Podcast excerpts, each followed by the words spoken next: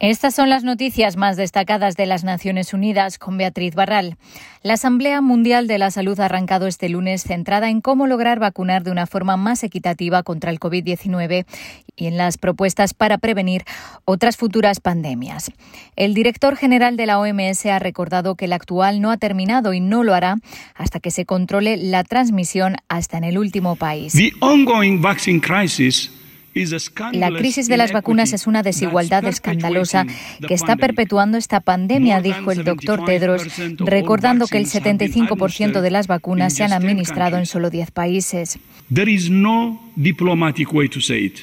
No hay una forma diplomática de decir esto. Un pequeño grupo de países que fabrican y compran la mayoría de las vacunas están controlando el destino del resto del mundo.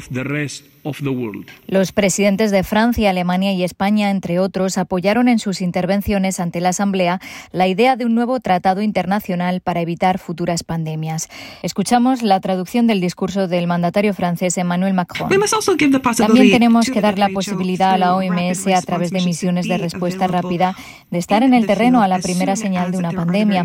Me gustaría atribuirla la competencia de investigar un patógeno que pueda constituir una pandemia y esto le daría acceso rápido a cualquier país del mundo. En Colombia, el número de personas confinadas por la violencia ha aumentado un 139% respecto a 2020, mientras que los desplazados son un 59% más. Los ataques específicamente contra la población civil han crecido un 56% este año, provocando que la gente tenga que huir o encerrarse en sus hogares. Según las cifras recopiladas por la Oficina de Coordinación de la Ayuda Humanitaria, entre enero y abril de 2021, cerca de 26.150 personas se han tenido que confinar confinar en Antioquia, Chocó, Valle del Cauca, Cauca y Nariño. Esto representa un aumento del 139% en comparación con 2020 durante el mismo periodo. El 58% de los confinamientos fueron causados por amenazas directas contra la población civil y otro 32% por enfrentamientos entre grupos armados no estatales que dejaron a la población en medio del fuego cruzado y sin posibilidad de comunicarse por más de una semana. Las víctimas de desplazamiento forzado este año ascienden a 19.900 934, un 59% más que el año pasado. De ellas, el 78% no ha podido regresar todavía a su hogar. La ONU continúa pidiendo a las autoridades israelíes y palestinas que faciliten el acceso de ayuda humanitaria a Gaza.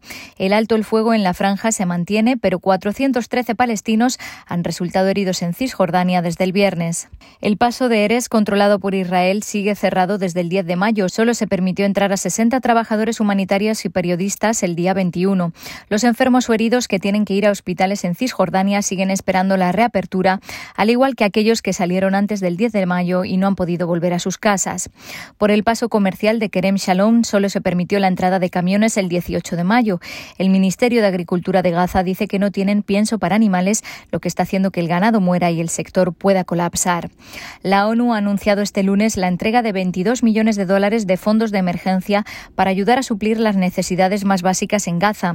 En Cisjordania, la tensión sigue siendo alta, con manifestaciones y choques entre palestinos y fuerzas israelíes que han dejado 413 palestinos heridos, incluyendo a tres niños.